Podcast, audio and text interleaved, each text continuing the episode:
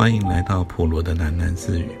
不论你在何处听到这个节目，都可以到 First Story 这个平台上面找到我的频道，并留言回馈。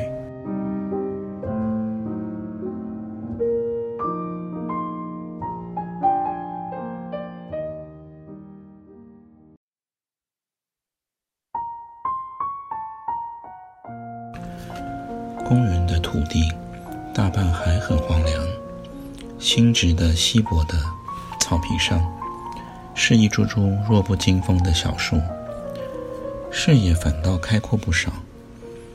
又是一个明天会更好的公共建设。马蒂爬上靠近新生南路的土坡，席地坐下。今天并不是假日，公园里的游人几乎全是特别年轻的。和特别老的人，居间的，大约都忙着在营生吧。马蒂目前例外。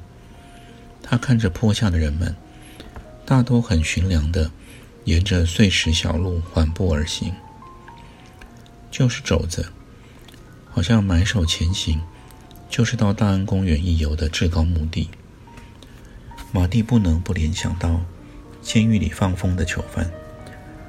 在天空与泥土之间的自由行动，由于重重的压迫限制，被制约到只剩下走路。走路。这一天的天空并不蓝，就如往常一样，反而是新生南路上的台北市长选举旗帜，遍地触目的艳蓝。不记得是哪一个诗人写下的句子，因为很伤心。所以只好专心做一个台北人。马蒂觉得这句子对于大安公园的游客倒是很贴切。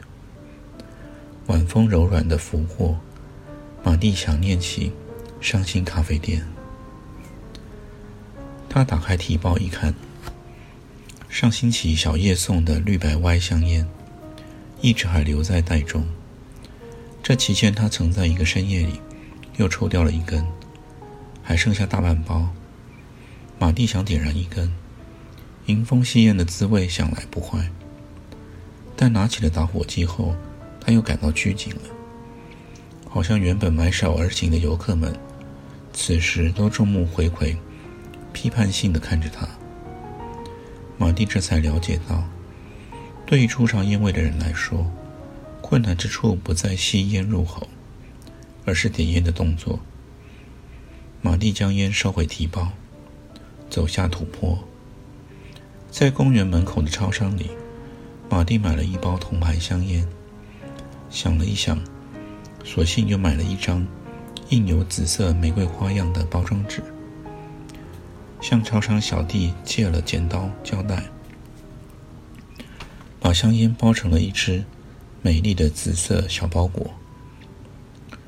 搭计程车来到河边的夜市。已经是华灯初上的时分了。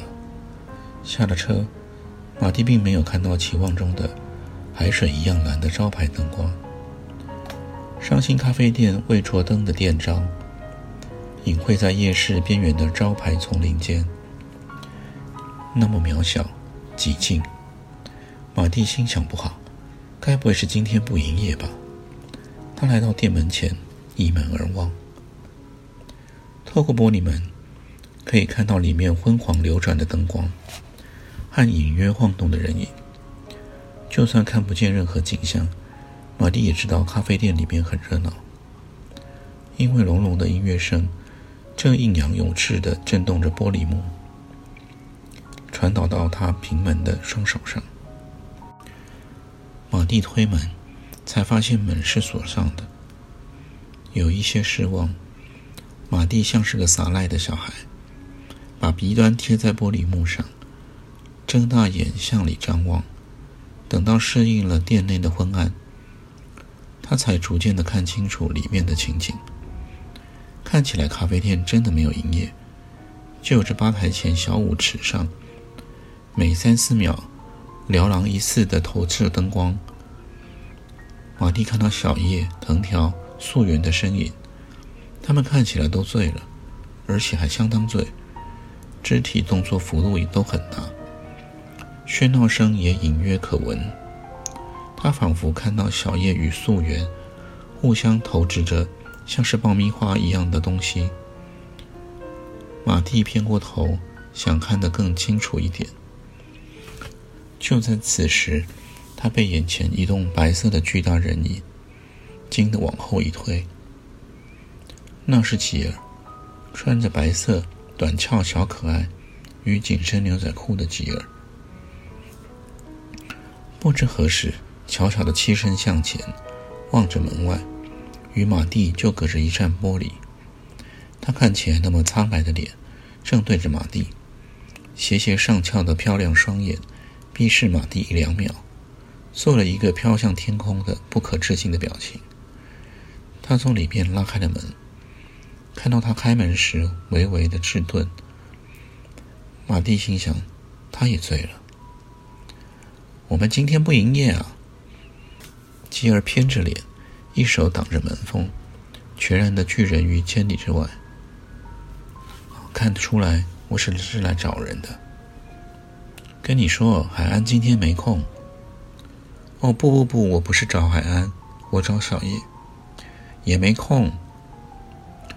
那么，请你帮我把这个包裹交给小叶，帮我和他说，马蒂谢谢他。OK。吉尔收下了包裹，怦然的关上门，迅雷不及掩耳。之后，吉尔又跟着玻璃。继续与马蒂对视，这样的不友善完全令人无法置信。马蒂反而不愿落荒而逃，他退后两步，还坦然地看着店门，就看见吉尔的背后走上了一个人。吉尔的身材已相当高挑，大约接近一米七，但这人比吉尔还要高过半个头。他很自然地将手背搁在吉尔半裸的肩膀上。冰霜一样的巨儿，却更自然承受了，甚至他的脸颊还微微的亲近，向着臂膀，如同海是蓝的，雪是冰的。这些马蒂闭着眼也不用怀疑，眼前的这个人一定是海安。这个人，海安，他的容貌完全超乎马丁对一个东方男子的想象。上帝捏造着形体时。一定耗尽了他对人间的眷恋。眼前的海岸之美，不止在那云秀舒展的眉眼鼻唇，还在那顾盼之间流露的飒爽之色。从他走来的姿态，马蒂知道海岸一点也没醉，而且冷静，冷静至极。他浅狭手上一杯透明色的液体，毫无表情地向外眺望。那眼神凌越过了马蒂，远远地射向他背后的夕阳。马蒂走了，他很失望。这一天看到的海岸令马蒂失望。他所终于看到的这个人，太过度俊美了，俊美的让人相信他的心智或灵魂一定相对的不够健壮，否则这个世界还有情理可言吗？马蒂知道他沦于一般人忌才妒秀。自怜自伤的情绪了，但他必须这么想，才能挥除那烙在脑海中，他其实一点也不认识的，人们称之为肤浅的皮毛的印象。黑夜降临了，是回家的时候。想到家，马蒂心情与脚步变得沉重。她只是一个客宿娘家的失婚失业女人，所有的财产总值六万元。穿着大学时代的旧衣裳和向阿姨借来的便鞋，她的颓废的头发早在半年多前就该去重新剪烫了。谢谢这深沉的夜色，让她在光鲜的人群中得以隐蔽。马蒂在河堤上的水泥石墩坐下，迎风点燃了一根香烟。黑暗中，非常非常的不快乐了起来。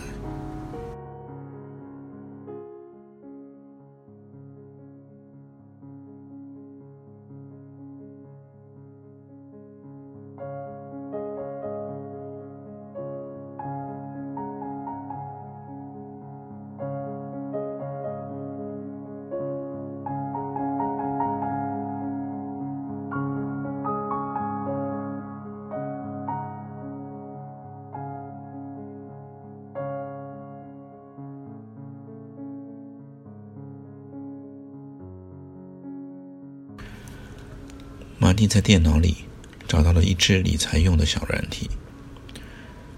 他瞄了一眼四周，暂时不会有人来打扰，于是就大胆的操作起指令栏。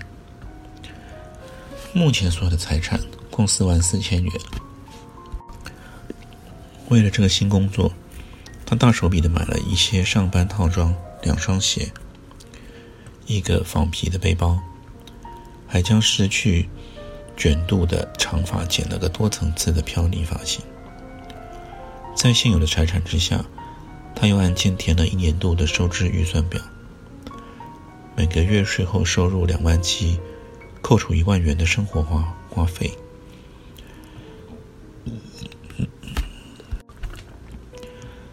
那么一年后就可以累积出二十万元的财富。慢着，还要扣除掉每个月给爸爸的钱。或者，如果搬出去住了，就还必须负担一笔可观的房租，还有意外的医疗或公关费还没考虑进去。想得越深，问题就越加复杂。刘姐的脸在电脑旁出现，马蒂连忙按键跳出软体。刘姐笑盈盈的在马蒂桌上摆了一大叠的卷宗。不好意思啊，马蒂，都一个礼拜了才整理出来。这些旧档案是从上一个秘书走后就没有人弄得清楚，真糟糕。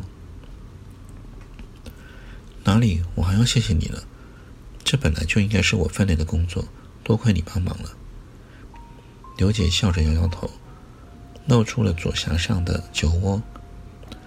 从那一天来公司面试起，马蒂就十分喜欢这位同事。那一天。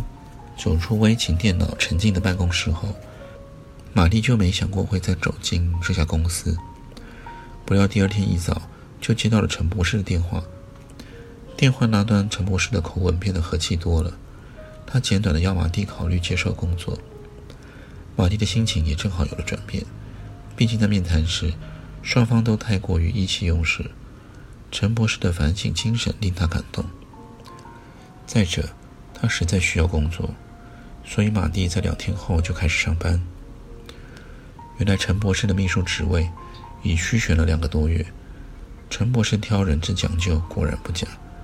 这期间，所有的秘书工作由刘姐兼任，所以马蒂一上班就处处仰赖刘姐交接讲解。马蒂还发现，刘姐的工作内容十分浩瀚，从正式的执行外贸副理中的国外订单处理工作。到一些业务员的后勤作业、市场的资料整理，甚至与总务相关的进料业务，他都广泛的牵涉其中。难怪年纪已不轻的刘姐看起来那么累，几乎五日不加班。刘姐一人怎么会衍生出这么复杂的职责呢？从别的部门那里，马蒂逐渐知道，原因在于刘姐是公司七年来的开国元老，从公司寥寥五人的规模做起。到目前的一百余人，他的职务与公司业务同步膨胀。这么累人的公司还能随时的保持笑脸迎人，实在令人佩服。玛丽在那桌前的我的提示单上，用英文加写了一条：随时随地的保持笑容。玛丽的桌子不小，有一百四十公分宽，是初级主管用的规格。桌上遗留了很多上一任秘书的文具。桌前的张贴板上也残存了不少的备忘纸条，马蒂都清理掉了，唯独这张以英文书写的“我的提示单”，马蒂保留下来。头一两天，他还常常瞪着这提示单遐想。单子上整齐地写着：一、上班的第一个小时，从事思考性的工作；二、午休前与下班前各整理一次。工作的日志，三，每天赞美三个人，四，撰写计划案时，一次不超过一个小时，五，每周阅读完两种刊物，附公司订阅刊物一览表，六，绝不绝不抱怨，七，每周与不同部门同仁午餐三次，八，每月整理一次工作进度量化表，九。最讨厌的事最先做。十，星期六是重四，规划性工作最佳时刻。十一，永远比预定进度早一步完成工作。十二，工作难于取决时，假想如果我是老板，我会如何想？十三，公司的利益在部门的利益之上。在这张单子上列出的是一个完美的上班族动物器官，但马蒂需要的就是这种近在眉睫的提示。既然来上班了，那么生命中没有更好的出路，也就只有将自己与环境相融。马蒂知道是自己的青春正在逐渐消失，他再花不起本钱流浪了。做个上班族不就那么简单吗？不过是按照这个提示单上的事情、生活来做，然后让自己的生命内容量化、规则化、细节化、纪律化、社会化、机构化、机械化，然后呢，所有的事情就会变得简单了。马蒂开始研读刘姐交接过来的卷宗，内容大都是陈博士才是研办的非业务型企划案。马蒂需要做的是。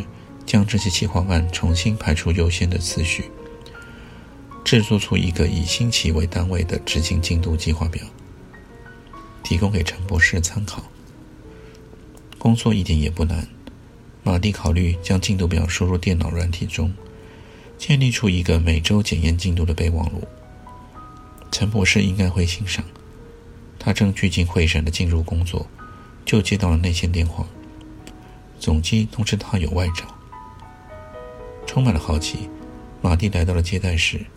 他见到了爸爸端坐在沙发上，两手庄重地交握在腹前。爸爸很正式地穿了那一件公务员夏日中山装。看见马蒂，他站起来笑着：“爸，你怎么过来了？”“没事没事，就是出来走走，想想来看看你也好。正在忙吧？”“也不太忙，工作很轻松。”“你老板在吧？”他出去了，爸，你要不要到我部门看看？好啊。马蒂的办公桌似乎让爸爸很满意。他用心的观察了工作区的每个细节，同时又很注意其他的人的举动。只要有人站起来或路过，他就赶紧哈腰、点头、微笑。马蒂指了陈博士的办公室给爸爸看。他于是走到了玻璃门前面，朝内长久的张望着。